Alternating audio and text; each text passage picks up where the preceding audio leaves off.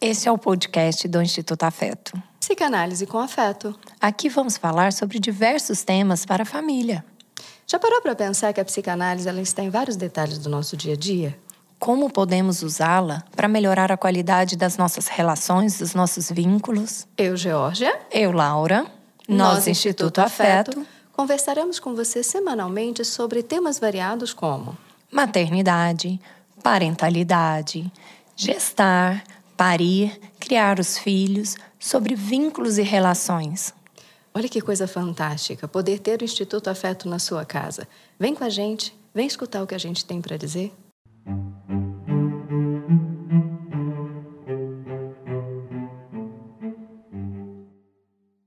Sejam todos muito bem-vindos ao Psicanálise com Afeto. E hoje, né, Laura? A gente vai falar de um assunto muito especial com convidadas muito especiais. Então, eu, Jorge Bueno. Eu, Laura Drummond. Trouxemos duas convidadas muito especiais. Se apresentem, por favor. Carla Zerávalo. Oi, oi, Carla Zerávalo, sou psicóloga perinatal e obstétrica.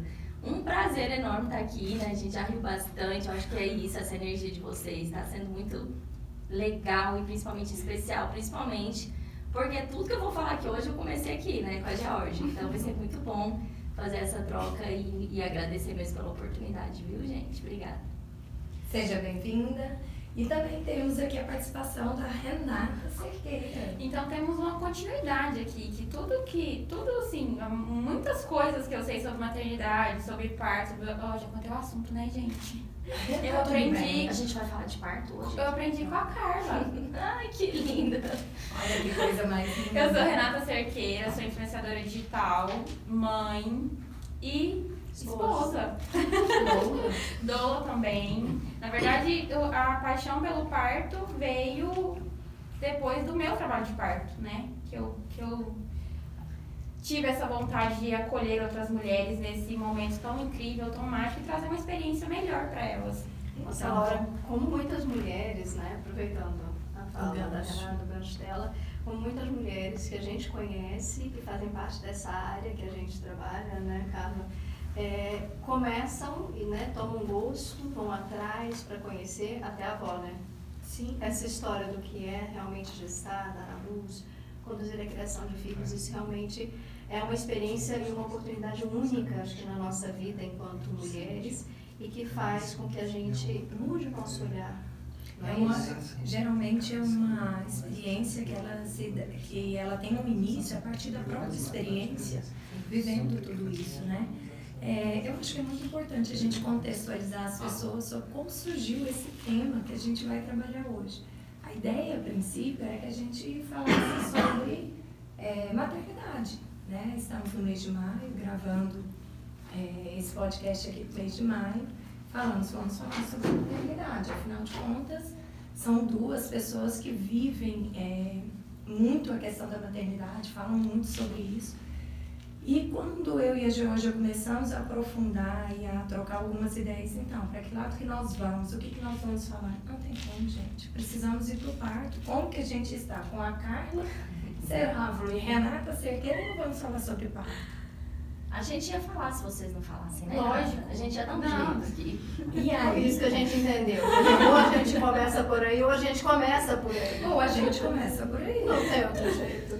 Mas enfim, ao mesmo tempo como dissociar a maternidade dessa questão do parto. É complicado. Tudo, toda vez que a gente está aqui conversando, a gente, é, eu e a Jorge, a gente fala, não, agora vamos falar sobre outras fases. Vamos para a vida adulta. Uhum. Aí a gente volta uhum. no parto, nas primeiras relações, né? É então é muito isso que move esse trabalho que a gente faz, é, esse olhar que a gente tem. Por isso, justamente, que nós gostaríamos que vocês começassem contando, né? Carla, conta a sua experiência, né? Como mãe, a sua experiência. O que foi te, que te levou realmente a estar nesse lugar hoje? Você cuidando de outras mulheres. resumindo, resumindo, foi assim, era uma vez, foi a Georgia Filho.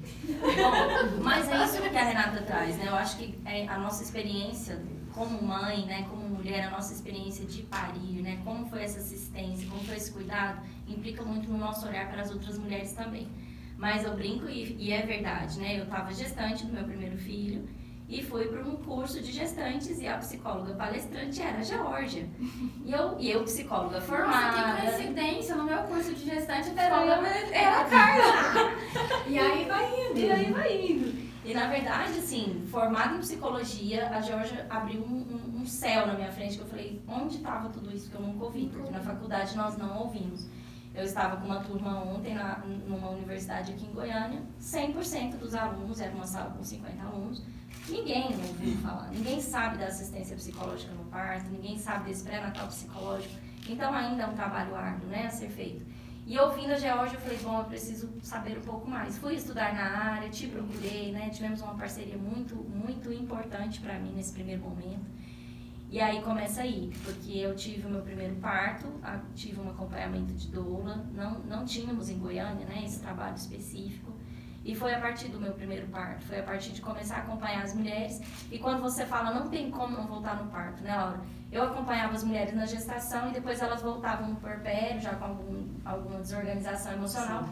E aquele pedacinho ali de um dia de 24 horas, de 48 horas, aquele momento do nascimento, eu não estava. Eu comecei a sentir falta de participar, de, de ver, de entender. E principalmente quando elas me contavam as coisas ruins, ruins. que elas tinham vivido, uhum. eu falava, poxa, tinha que ter alguém, nossa, como eu queria estar ali. E aí eu comecei. Então foi em 2014 que eu comecei esse trabalho. Hoje em dia praticamente não temos vida, estamos acompanhando partos o tempo todo. Mas tive outro filho, deu tempo de fazer outro filho caminho. Tive um segundo filho, então assim. O dia dos namorados chega. o dia dos namorados chega. O aniversário de. De maio. O aniversário de casamento.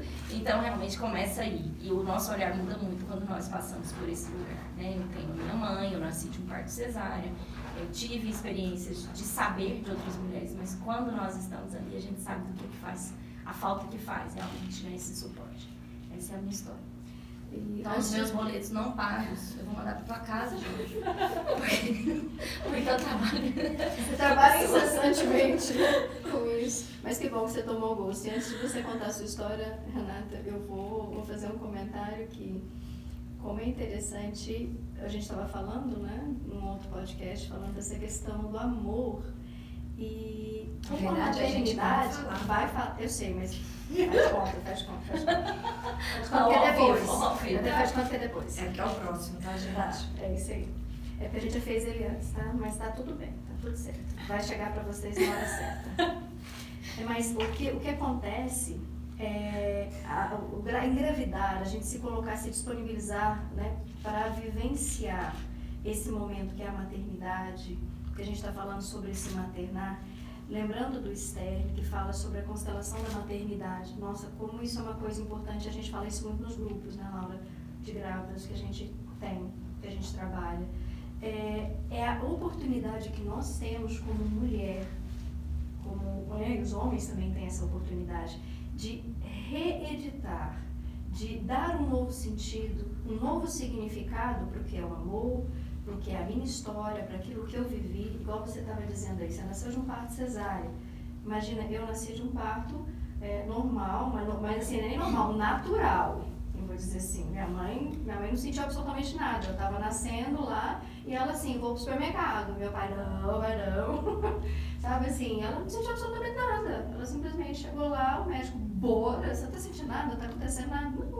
E ela assim, primeira filha. Nossa, Jorge, sonho de qualquer mulher. Liga Minha mãe teve três partos naturais assim.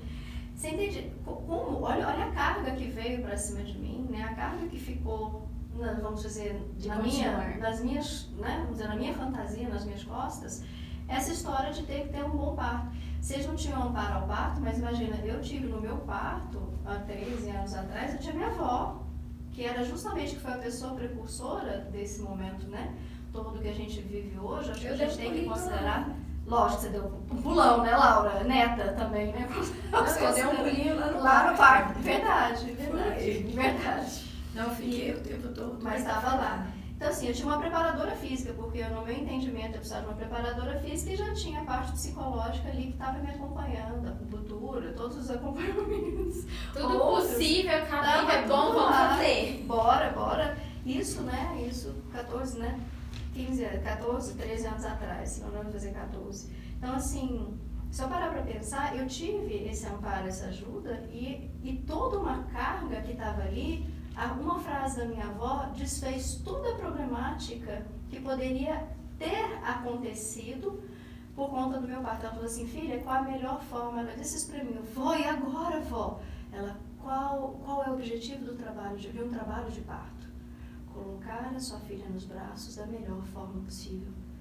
Eu simplesmente eu parei, eu sempre escutei isso dela, mas eu parei no meio do trabalho de parto. Eu falei, então tá. Acabou, desfez todo e qualquer celema, todo e qualquer trauma problemático. Você entende? Aquilo desfez. Mesmo eu só precisava estar ali. Mesmo da que isso não tivesse um nome ainda na Sim. época, assim, de que era um acompanhamento psicológico, até porque você estava com a sua avó. Podia falar o nome, né? Que esse podcast especial Doutora Dez, doutora Dez, doutora Dez. Inclusive, acabou de ser lançado o podcast. Eu vi. Da vovó. Mas já soltou? Já, já hoje. Ah, eu, fiquei, eu vi e falei, nossa, esse eu não posso Você vai amar. Não, gente, que linda. Inclusive, a gente fala sobre isso, né? O quanto as nossas histórias nos levam para o lugar que nós estamos hoje. O sentido e o significado que cada uma dessas histórias. Isso reflete no parto, né, Laura? Isso reflete, inclusive, na própria história. A Jorge trouxe o parto dela. O meu parto tem todo um, um, um pedaço do que eu vivi enquanto filha. Né? Gente, isso tudo tá, tá descrito no podcast que foi lançado hoje, tá? Que, vamos dizer, hoje, 26 de maio de 2022. Isso, com a doutora Delza, tá? Com a avó Delza. Então, vocês falando, falando sobre o amor, sobre... amor materno. Sabe, amor, amor materno. E não só, não, não só tá experiências fantástico. boas, né? Que a sua experiência foi incrível, mas também de experiências ruins que as nossas mães tiveram. Eu ouvi da minha mãe durante meu trabalho de parto Filha, você não precisa passar por isso. Eu só perguntar. E aí eu ia te perguntar, conta a sua história, o que isso influenciou na sua história, Renata? A sua escolha, do seu, do seu dia a dia hoje, da sua vivência, do seu profissional hoje, né? A minha mãe, mãe de gêmeas, com 14 anos, engravidou com 14 anos de gêmeas. Até então, né, isso em 1988 é, vindo de uma família que tinha perdido o pai recentemente, então assim, estava tudo muito bagunçado, muito conturbado, se viu nessa condição grávida de gêmeas. E teve a infelicidade de sofrer uma, uma pré-eclâmpsia. Então foi tudo muita emergência, ela ficou desacordada três dias depois que as minhas irmãs nasceram. E aí depois veio o parto do meu irmão, naquela época uma vez cesárea, sempre cesárea, né? Veio, veio, aliás, veio o meu parto e depois o parto do meu irmão. E na geração dela, ali, ninguém teve, ninguém mais teve um parto natural, só minha avó que, que teve. Eu acho que o, os dois últimos foram cesárea, inclusive. E aí, quando eu engravidei, eu sempre tive essa vontade, porque eu tinha, eu tinha como referência a minha avó paterna. Ela foi mãe de oito, tudo ali com parteira, nenhum, de, não, nenhum deles foram assistidos por, por médico. Então eu achava assim, quando criança ela contava, eu achava aquilo muito incrível. Eu falei assim, cara, quando eu engravidar, eu quero ter um parto normal. Que o que, que é isso, né? Criada na roça, via as vacas parindo ali, os animais né, se cuidando sozinha, a vaca dormia de um jeito, acordava com o bebê lá, pleno. O bebê, né? O bezerro.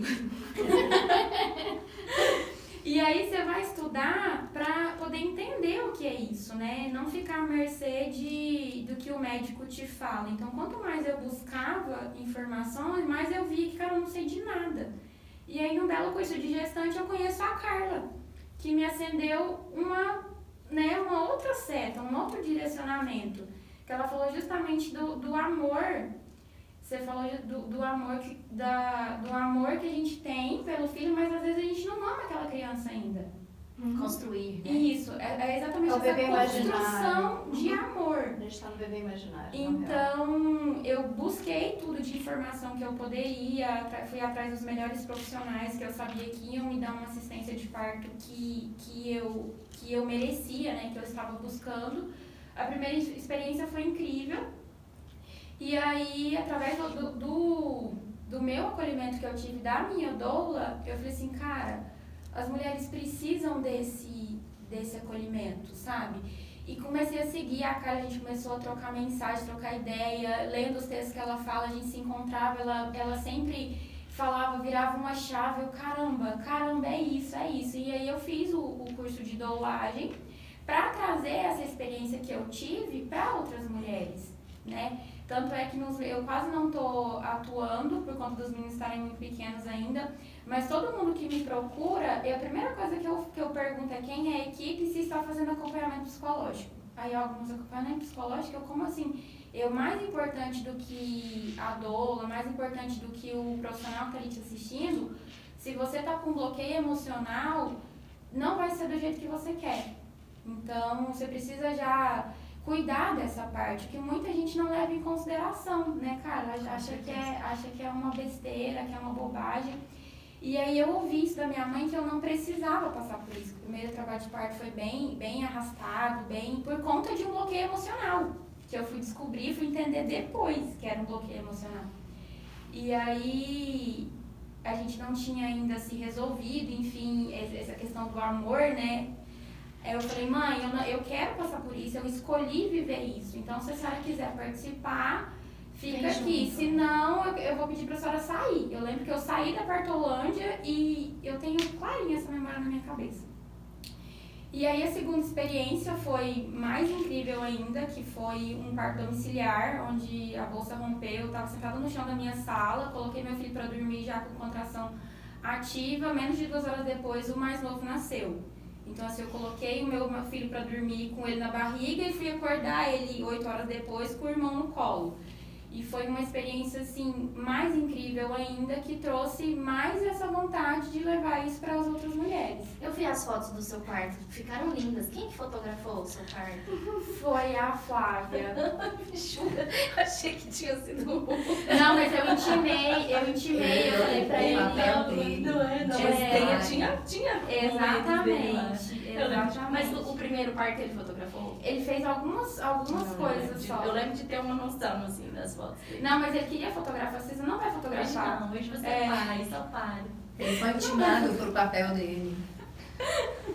Isso é uma coisa linda, viu? É... Poder colocar o pai, ajudar. Eu, eu acompanho partos, né? Já acompanho alguns partos que eu fui lá para poder acompanhar esse pai, para que ele consiga fazer o papel dele, porque a gente faz todo um pré-natal psicológico com a mulher, e o pai, ele vem depois, assim, entende? Ele entende como se ele tivesse um papel coadjuvante, não? Ele também tem um papel. Na verdade, né? o que eles Tão falam... importante protagonista. Até meu marido assim fala como... que eles entendem que realmente são pais depois que o bebê nasce, né? Até então é uma coisa muito... Depende, você entende? É. Sim. Depende, depende, construção vínculo, dessa né? Começa antes, inclusive, Sim. trazendo, quando a gente consegue, né, que esse pai venha para o pré-natal psicológico, esse uhum. vínculo começa a ser construído antes, Sim. e até essa assumência aí do trabalho de parto, de estar ali junto, junto mesmo, envolvido, acontece mais facilmente também. Ele se vê também nesse protagonismo. Ele se vê né? participando disso tudo. Eu, eu lembro de um né? parto que a gente acompanhou na, durante a pandemia e que a, o pai estava com Covid. E daquele desespero, como que o pai vai participar? Porque assim, o bebê ia nascer naquela semana, não tinha jeito, ela já estava com sinais e tudo.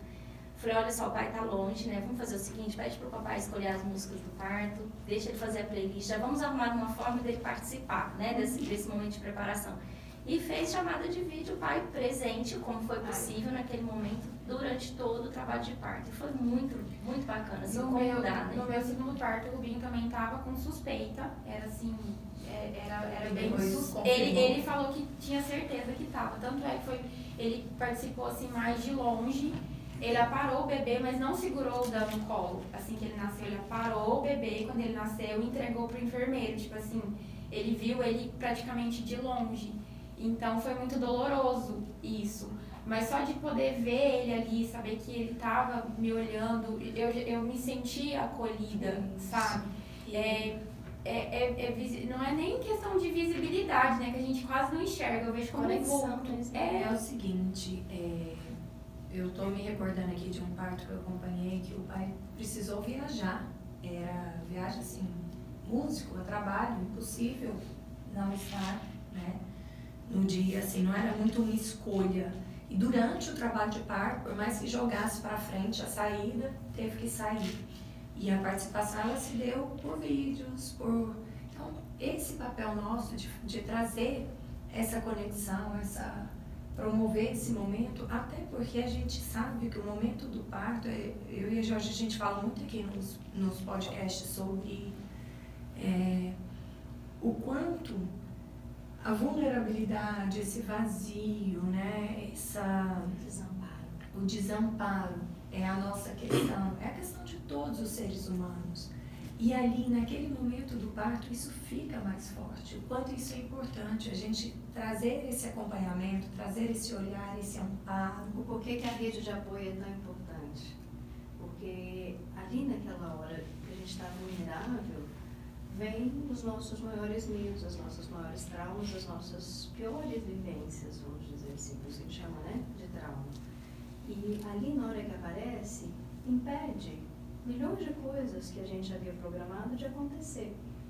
Um parto também, né, que acompanhei, ela estava ali no período expulsivo, estava indo, e de repente tudo para, assim, ela travou. E aí falaram, bora então para o centro cirúrgico. E faltou no centro cirúrgico, aí ela tá lá, vamos fazer, vai usar vax para todo, vai, né? Começou aquela coisa, vai, vai cortar, né? Vai fazer a cesariana.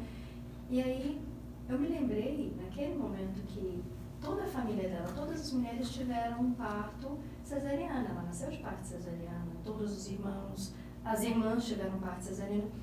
Então foi aquela história, na hora do tchan, ela disse assim: Eu sou uma mulher da minha família ou não? E ela sempre tentou, ela veio até para Goiânia, no interior, veio para Goiânia justamente para mostrar o quanto ela era diferente. Ela é tratada sempre como a ovelha negra da família. Ela é minha amiga? Ela é sua amiga. Eu tenho, eu tenho uma história. Ela é sua amiga. ela é sua amiga. Aí, e ela, né, participei desse parto, e aí eu virei assim pro marido dela e falei, fala no ouvido dela assim, você pode ser você, eu te aceito assim como você é, diferente, igual, mas diferente das mulheres da sua família, do jeito que você quer ser. E simplesmente nem nasceu. Às vezes ela precisa de uma permissão, né? Lembrar E esse marido, permissão. entende, não é, não é nossa, a gente está ali como psicóloga para compreender o processo psicológico que gira em torno. E não especificamente, né, a gente fazer essa intervenção. Então, falar para esse não marido é ir lá e falar, mulher, né? não Às é? vezes é com o É esse marido fazer o papel dele de dar esse aval, esse lugar para ela. Isso é, é importante a gente pensar também nessa figura materna, né? Assim, nessa avó, o peso que a gente traz dessa história, dessas falas e tudo. Quando a gente também tenta incluir e, e essa avó precisa de- dar essa permissão. A gente vê isso muito em indução de parto, né? Quando a paciente está fazendo indução de parto Sim. E traz um contexto, muitas mulheres que às vezes não tiveram permissão nem para ser mulheres, sabe aquelas Sim. mulheres que foram desejadas meninos, e Uhum. educadas, né, num formato mais, mais machista, mais masculino. E aí o que ela quer passar? Ela quer ter um parto vaginal que é o maior simbolismo do nosso feminino, né? Então, precisa quebrar muitas barreiras. Eu lembro de uma paciente que trabalho de parto, indução, forçando ali a barra mesmo, e tinha feito pré-natal e aquela coisa. E ela falava, eu não vou conseguir, eu não vou conseguir. E a avó estava na recepção da maternidade. Falei, cara, eu vou dar um, vou, vou arriscar aqui um negócio. Ou vai dar Bora, muito né? certo, ou Vai dar muito errado, cara. Bora. Fui levar É e falei, olha, vamos, a sua filha precisa da sua permissão, da sua bênção. É, ela precisa do seu olhar. A, o a mãe, ela dá esse olhar de confiança. Vocês falam isso o tempo todo, né? A questão do amor. A criança aprende com a gente. Você é capaz, filho. Você caiu, mas levanta. Filha, você é capaz. E foi um dos partos mais lindos que eu já acompanhei. Jorge, a mãe subiu.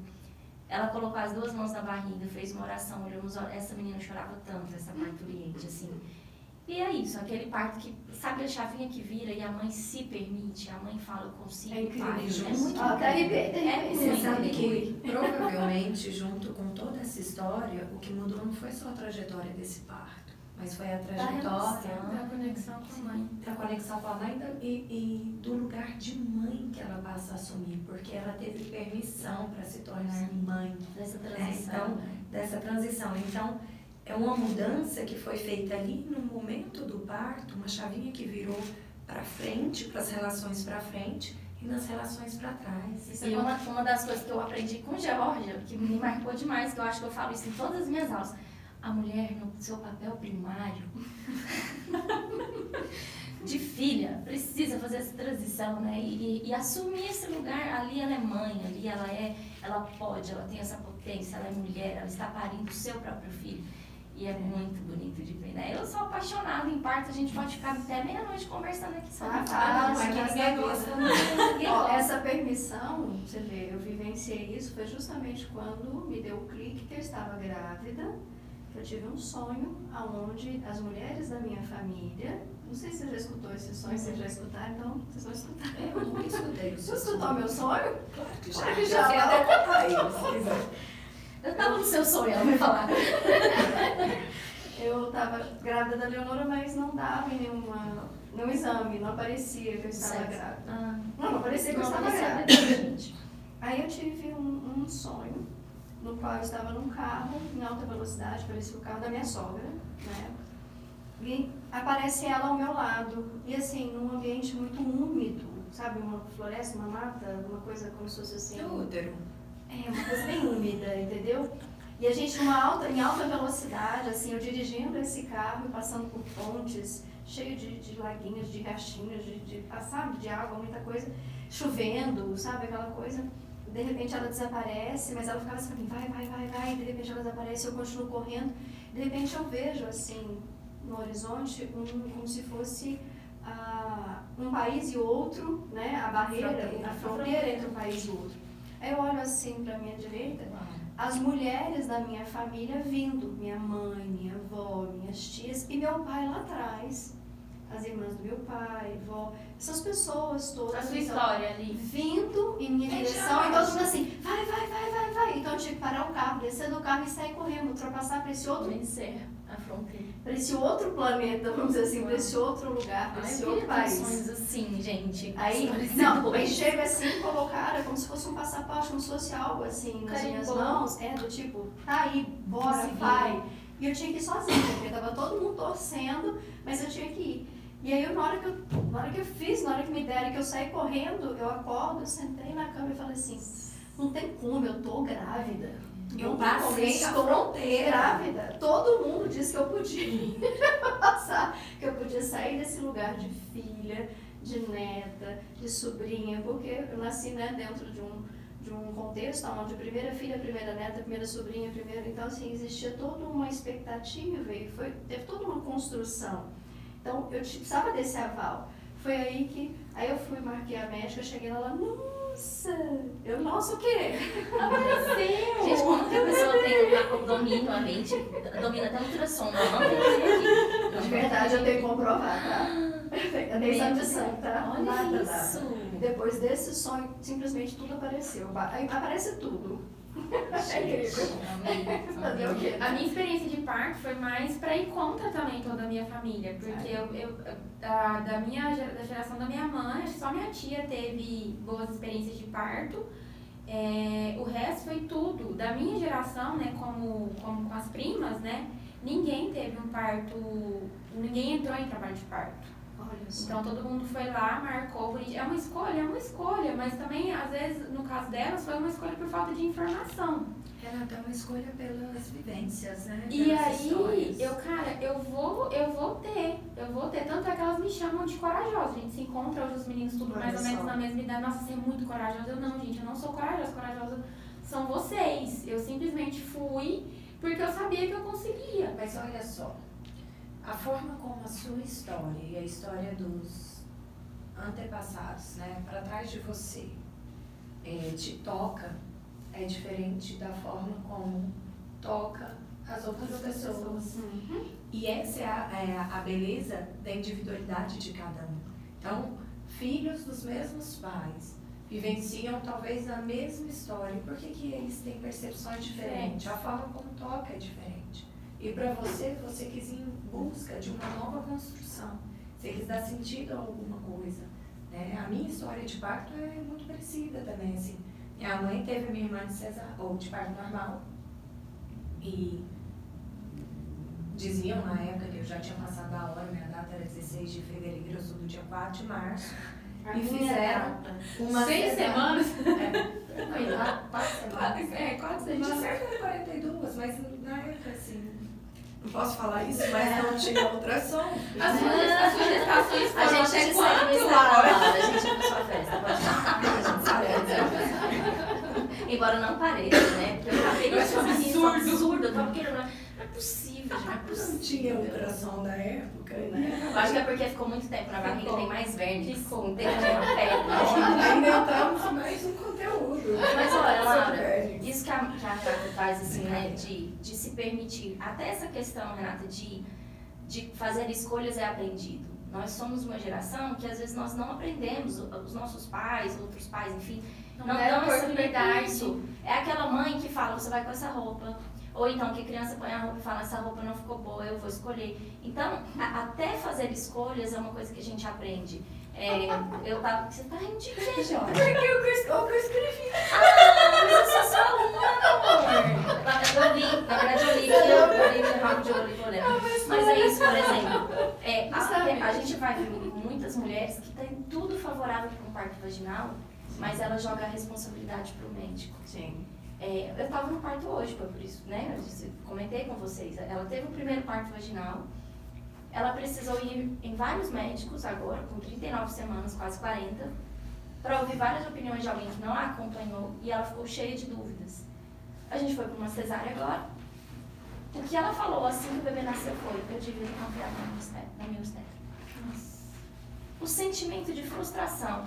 Porque a habilidade de fazer escolhas, aquilo que a Laura trouxe, a mulher está no seu maior estágio de vulnerabilidade. Ela está, ela está tão apta a fazer escolhas, mas precisa ser escolhas que ela faz por ela e pelo seu bebê. E aí nós somos mulheres que assim, vão por aqui, ganhem dinheiro, paguem as contas, não deixem os homens mandarem, não façam isso, eduquem desse jeito, leiam muitos livros. Nós vamos perdendo a habilidade de fazer as nossas próprias escolhas a partir daquilo que nós realmente acreditamos. Porque foi isso. Muitas vezes a gente nem sabe, a gente, as Influências pessoas, né? O que, que é que a gente realmente acredita e o que, que é que vem imposto. Não tem essa Essa capacidade, primeira, né? essa primeira vivência dessa, desse, né, essa mulher que você está dizendo aí, desse primeiro parto vaginal e tudo mais, provavelmente tem alguma história que aconteceu no meio termo que ela não se sentiu suficiente. Você percebeu? Então, eu sou muito, porque vai que as pessoas escutam o podcast, mas a As senhora, pessoas vão escutar. a senhora eu tenho um Relatou. pouco de medo de você, bruxinha. Como você sabe? Quem- Uma vez é óbvio. pra mim é óbvio. Sim, é, que é sim, sim, com certeza. A primeira experiência não, Eu não foi, só não deixou ela tão, tão é, consciente das novas possibilidades. Com certeza. Ah, Jorge, sai daqui. É, não vou falar mais coisas, senão vai ficar chato. Não vai. Eu vou ficar expondo as pessoas. relatar a vida da paciente, É. sem conhecer. Sem conhecer. Sem conhecer, isso aqui é o detalhe, a gente não sabe. Mas é justamente, mas por que, que eu lembrei disso? Por que, que nós estamos falando disso? Você falou a questão da frustração. Eu acho que isso é uma coisa tão importante para a gente falar quando fala sobre parto. né? Eu comecei falando também sobre isso e isso faz parte, aprender a lidar com as frustrações. Se a gente não aprende a lidar, como é que a gente ensina? Freud já nos ensinava que o bebê ele nasce com uma carência e com, né, a gente tem que lidar com as carências dele e ensiná-lo aos processos de satisfação.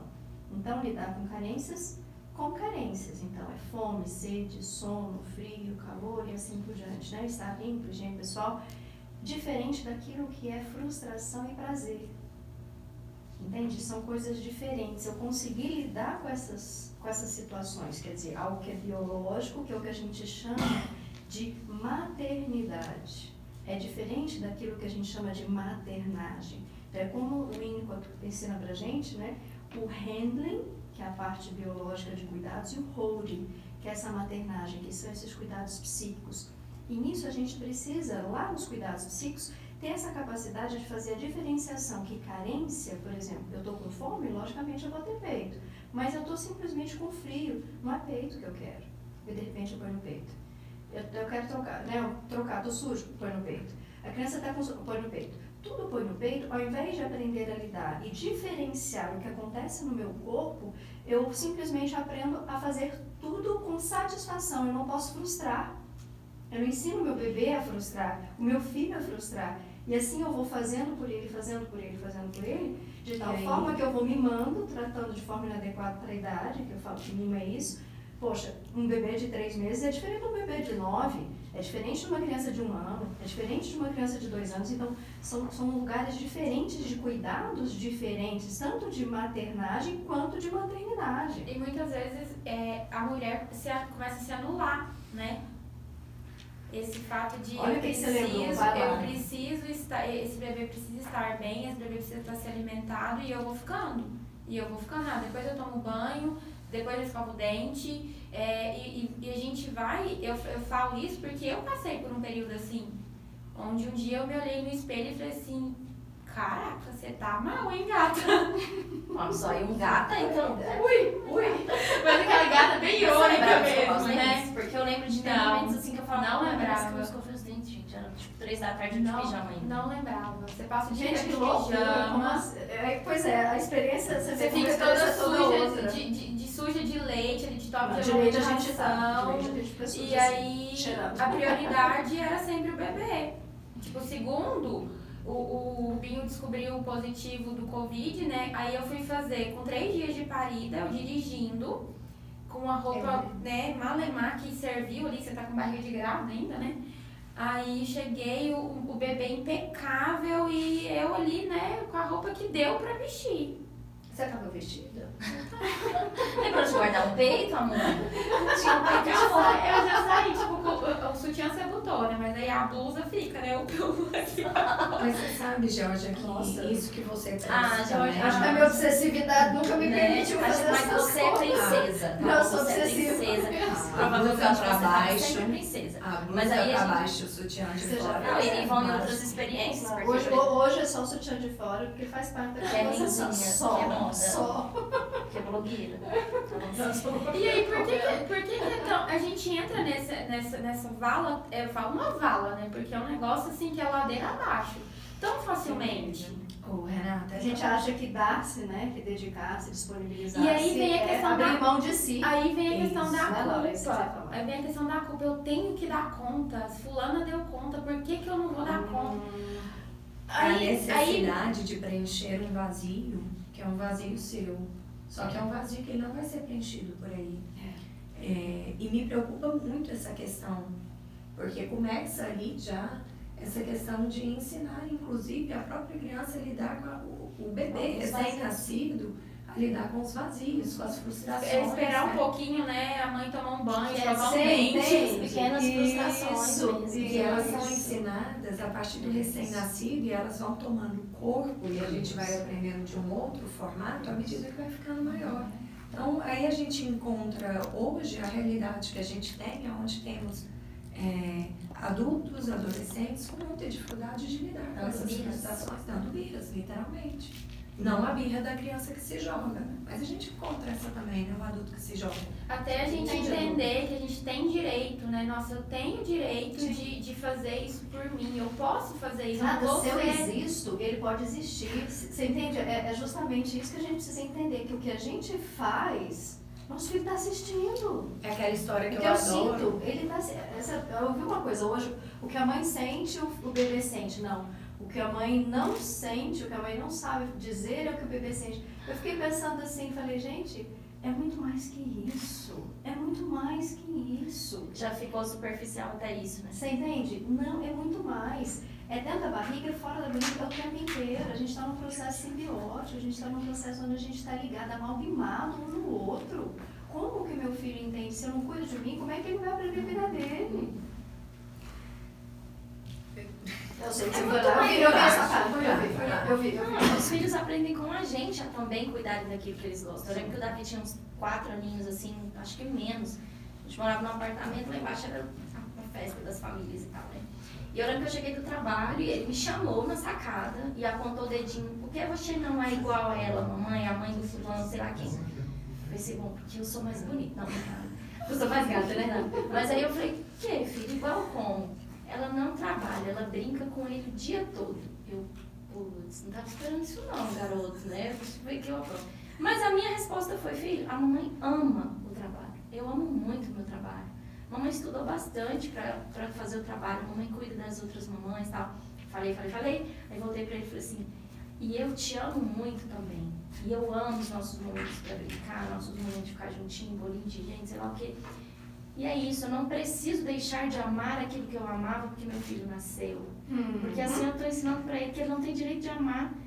É isso. muito pesado isso. Eu ia te dizer isso. Você contou para ele que você se cuida, que você também faz as coisas por você. É, e é tão pesado a mulher que chega. A gente vê isso o tempo todo. Aquelas Sim. mulheres que não, que não se permitem ser felizes porque elas carregam o peso do. Hoje, eu atendi uma paciente hoje, a menina falou assim, Carla uma frase que me marca muito, tá gravidinha de 11 semanas.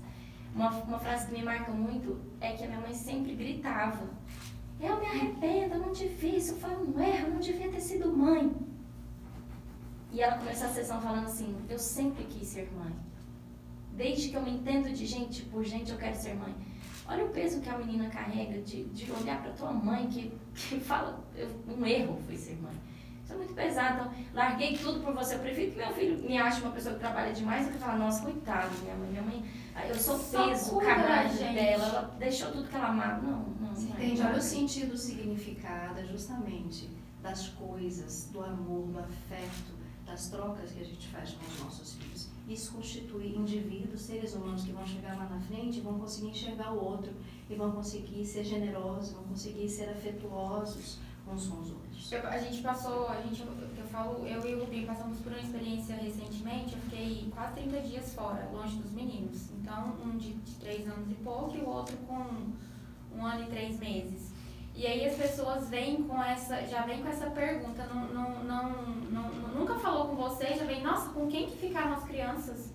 Menina, eu, até fiz, eu até fiz uma brincadeira, fiz, né, gente? Eu fiz a, a, o quadro de rotinas lá, Aí uma seguidora mandou assim, né? Ele vai, é, é, o, o, o Ben tá cuidando do Dan, vai pra escola de carrinho de controle remoto, eles estão se cuidando. Tipo assim, é, a, me deu um, um, uma, uma certa raiva na hora, porque assim, as mulheres não veem as outras, porque às vezes elas não conseguem ter momentos para elas, elas não acham que a outra mulher também pode, sabe? Eu tenho esse direito. Então. Não é nem só ter o direito, eu vou te é dizer. É quiser, que, que não. quiser deveria ser ter o dever de cuidar de si e tirar o tempo, mas não, não existe esse dever, mas deveria. Toda mulher deveria aprender que é quase uma obrigação cuidar de si. Até porque se você não coloca a máscara em você, pode ser que você não consiga colocar a máscara no outro. A máscara, gente, eu faço sempre uma. Eu vou lá no avião, quando era um moça, manda de colocar. despressurização. Pode Em caso de despressurização coloque a máscara em você. E depois na criança ao seu lado. Nem sei se é assim, mas faz tanto tempo que eu não vejo Parece, eu estou em São Paulo agora. E é isso, né? É, a gente precisa aprender. E eu lembro que eu era revoltada com essa história do avião. Eu falava assim: nunca vou colocar máscara em mim primeiro. Óbvio que eu vou colocar nas minhas filhas. E aí, aí você desmaia e pronto, né? Pronto. Quem vai ficar com as A gente morre tudo junto. Essa é a melhor metáfora para a vida. E aí, você não cuida de você, o que, que você vai fazer nesses cuidados? Não é que você vai desmaiar o. Mas o que, que você vai oferecer para Sim, a mãe que não está sabendo perceber hoje que, ela, que é. vai fazer o aleitamento, né? Assim, a gente abre às vezes atendendo online, a paciente abre a câmera, tá com o olho lá na 3 horas da tarde, você fala, oi, que, que você comeu? Carla, eu não comi nada. Aí eu falo, então vamos junto lá na cozinha, com o celular ah. na mão, para que eu quero ver você comendo uma banana, pelo amor de Deus. E o menino tá lá, rechonchudo, com dobrinhas, mas a mãe tá só osso. Pois é, isso aí que você falou, eu lembrei dessas questões, por exemplo, dessas frustrações. Como é frustrante pra gente parir, vamos dizer, dar à luz, colocar uma criança né, no mundo e esquecer que a gente existe. Essa é uma grande frustração e é o que a gente encontra muito num segundo parto, tá? Eu quero falar sobre isso. A gente pode, você pode dar uma aula sobre isso mesmo para nós, porque eu sinto que o segundo parto, segundo minha filha, é o que você falou do pé na porta, mas o segundo parto, tudo que não deu errado, vai, nossa Georgia, a gente precisa de uma aula só sobre o segundo parto. Olha, o segundo parto, como disse a Renata, como disse a Renata agora em pouco, no próximo podcast vai ser. Ela disse agora. Pé na porta. Isso. O segundo, pé na porta. vai chamar. O segundo parto é o primeiro parto. Daquela experiência. Daquela experiência. Não foi assim que você disse? É, tipo, mãe, esquece tudo que você sabe que eu tô chegando. Então deixa eu ver se eu Olha, entendi. O, o legal então é ter um terceiro parto. É isso? Não, né, Laura? Né, Laura? Né, Laura? Olha, não, gente, mas A é Laura isso. agora é só se, se Deus quiser mesmo. É, e só tipo, Jesus. Não, gente, mas isso que eu tô falando é uma coisa muito séria. A gente brincou, mas é uma coisa muito séria. Esse segundo, ele vai estar sendo super influenciado pela experiência do primeiro. Se foi uma experiência satisfatória, o segundo ele vem de uma forma mais tranquila. Mas isso não quer dizer que seja totalmente tranquilo, porque aquilo que não foi resolvido no primeiro, como diz no segundo vem assim, E o que quer dizer bombástico. tranquilo também é muito individual, né, individual. Janja? Não é o tranquilo, não quer dizer que é rápido, não quer dizer que é fácil, que é indolor. Que é vaginal. Eu, Não. eu tenho uma, uma figurinha no WhatsApp que normalmente quando a situação tá um pouco crítica eu uso. Tipo assim, eu esperava pior, mas isso é pior do que eu esperava. Você já tá preparado isso, né? qualquer coisa, mas aí acontece algo que realmente você não, não, não, não tinha nem noção que Renato, é o que é estar preparada? Aí é justamente, acho que a gente podia ir encerrando, né? Nosso tempo aqui está acabando. Pensar, o que é estar preparada, então, para um parto? Eu não consigo deixar de trazer um pré-natal psicológico, né, que é trabalhar. O que, que é o pré-natal psicológico? O que, que é estar preparado? É o se conhecer, conhecer as suas histórias, conhecer, Parar. Né? parar parar para refletir sobre você, sobre esse caminho que está seguindo, parar de atuar na vida, né? Porque senão o momento do parto vai ser mais um Mais uma momento atuação, lá de atuação. Já sintoma. Então, eu Entender o seu relacionamento com a sua mãe, né? Lembra? Vou de novo lá no Seu Esther. parceiro, parceira, Constelação da maternidade. Grande oportunidade. Eu vejo é justamente é preparar a mulher para fazer toda essa ressignificação, homem, mulher, família, fazer essa ressignificação de todo o processo né, de, de vida. Porque eu acredito que é, estar disposto a gestar, dar à luz e assim por diante, é um momento, uma grande oportunidade para a gente aprender a ser um novo sujeito. Lembrando que não dá pra resolver tudo só no pré-natal psicológico, não, tá, gente? É, Tem coisas que a gente vai continua. só assim, né? Com o Legal. band-aidzinho, mas depois lá na frente. Olha só, a constelação da maternidade, como É, você falou. é. O seu sonho pra mim foi uma grande constelação, foi muito lindo. Nunca vou esquecer isso, né? Bonito. Você viu por que eu falei que eu sei? É, todo mundo. todo mundo. Nossa, Mas é, só fechando também, assim, o, o- um pré-natal psicológico bem feito é, favorece uma entrega, né? Uma confiança, uma entrega para o que está por vir. Sim. Seja um parto vaginal, seja um parto cesárea, mas a mulher se entregar para encontrar seu bebê. Com, a su, com seus recursos, com seus repertórios, com seus vazios e com seus preenchimentos. E aí, independente da via de parto, que isso não seja o mais importante, mas o encontro seja o mais importante. E que realmente isso seja o grande significado para cada mulher, né? Então, eu, assim, bandeira para o pré-natal psicológico mesmo, porque a gente vê, inclusive vocês duas, né, falam muito isso. Um pré-natal psicológico bem feito ajuda a mulher a parir sozinha, onde ela quiser. É, não precisa desse aparato todo, de estudar tanto, de uma equipe inteira, porque a mulher vai estar conectada com ela mesma. E quem, de quem ela mais precisa no seu parto é dela mesma e do seu parceiro. Então, acho que é por aí, assim, né, da gente conscientizar. Isso, né? Maravilhoso.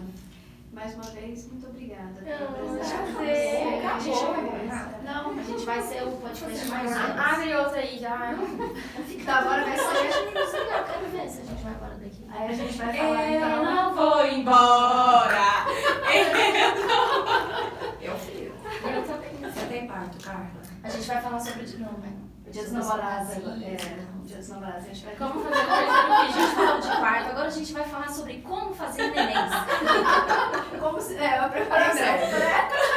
em breve. A gente Obrigada, tá fazendo gente. uma volta. Obrigada pelo Adorei, convite, eu Lina. sou fãzona de vocês, de Georgia, uma eterna professora, Laurinha, sou, eu sou fã, né? E Renata, cara, você é surpreendente, é isso que eu tenho pra te falar. Eu te acho uma mãe muito massa, e hoje escutando sua história, detalhes, né? Eu sou sua seguidora, mas na verdade eu sigo seus meninos. né? Mas assim, entendendo as, as fronteiras que você também, sem nem ter sonhado, olha isso. Sem nem ter sonhado. Sem nem ter sonhado, venceu fronteiras. Então, que você continue ajudando outras mulheres através das suas redes sociais e também do seu trabalho? É o que eu digo, é o que eu digo sempre. Agora com o canal do YouTube, né, produzindo um pouco conteúdo mais extenso, se eu conseguir atingir uma pessoa, né, é, já missão cumprida, sabe? É receber uma mensagem assim, depois da sua vivência eu vi que pode ser mais leve, sabe? Que não precisa, não precisa dessa pressão toda de buscar a perfeição, de ser a melhor mãe, não. Eu, eu vou ser eu com o que eu tenho aqui hoje. E sabe que você, Carla, você, Laura, são minhas referências de, de, de, de maternidade. Eu entendi sobre tempo de qualidade com vocês. E, e aqui a gente trabalha com caramba. Poxa, filho, mamãe, você em casa hoje. então, tempo de qualidade, então hoje eu, eu, eu entendo o valor desse. Saudade do tempo que a gente era vizinha, viu? Agora eu vim mais pra cá, então acho que vai dar, vai dar bom. A gente continua hoje. Obrigada, gente. Foi um prazer participar. E assim, pode chamar mais vezes, né, Carla? Sim. A gente tem que falar dos adolescentes de 4 e 8 anos, que eu gostei ah, de falar. É, tá a gente pode falar sobre isso. Vamos falar sobre essa adolescência. Obrigada, gente. Essa pré-adolescência. Obrigada pela participação de vocês. É um prazer estar aqui. Até a próxima, que se convidar, a gente autoconvida. Gente, gente, a gente organiza uma série para falar sobre todas essas etapas em sequência. Etapas por etapas, né, Etapas por etapas. E esse foi mais um Psicanálise com Afeto na sua, sua casa, casa, com, com você. você.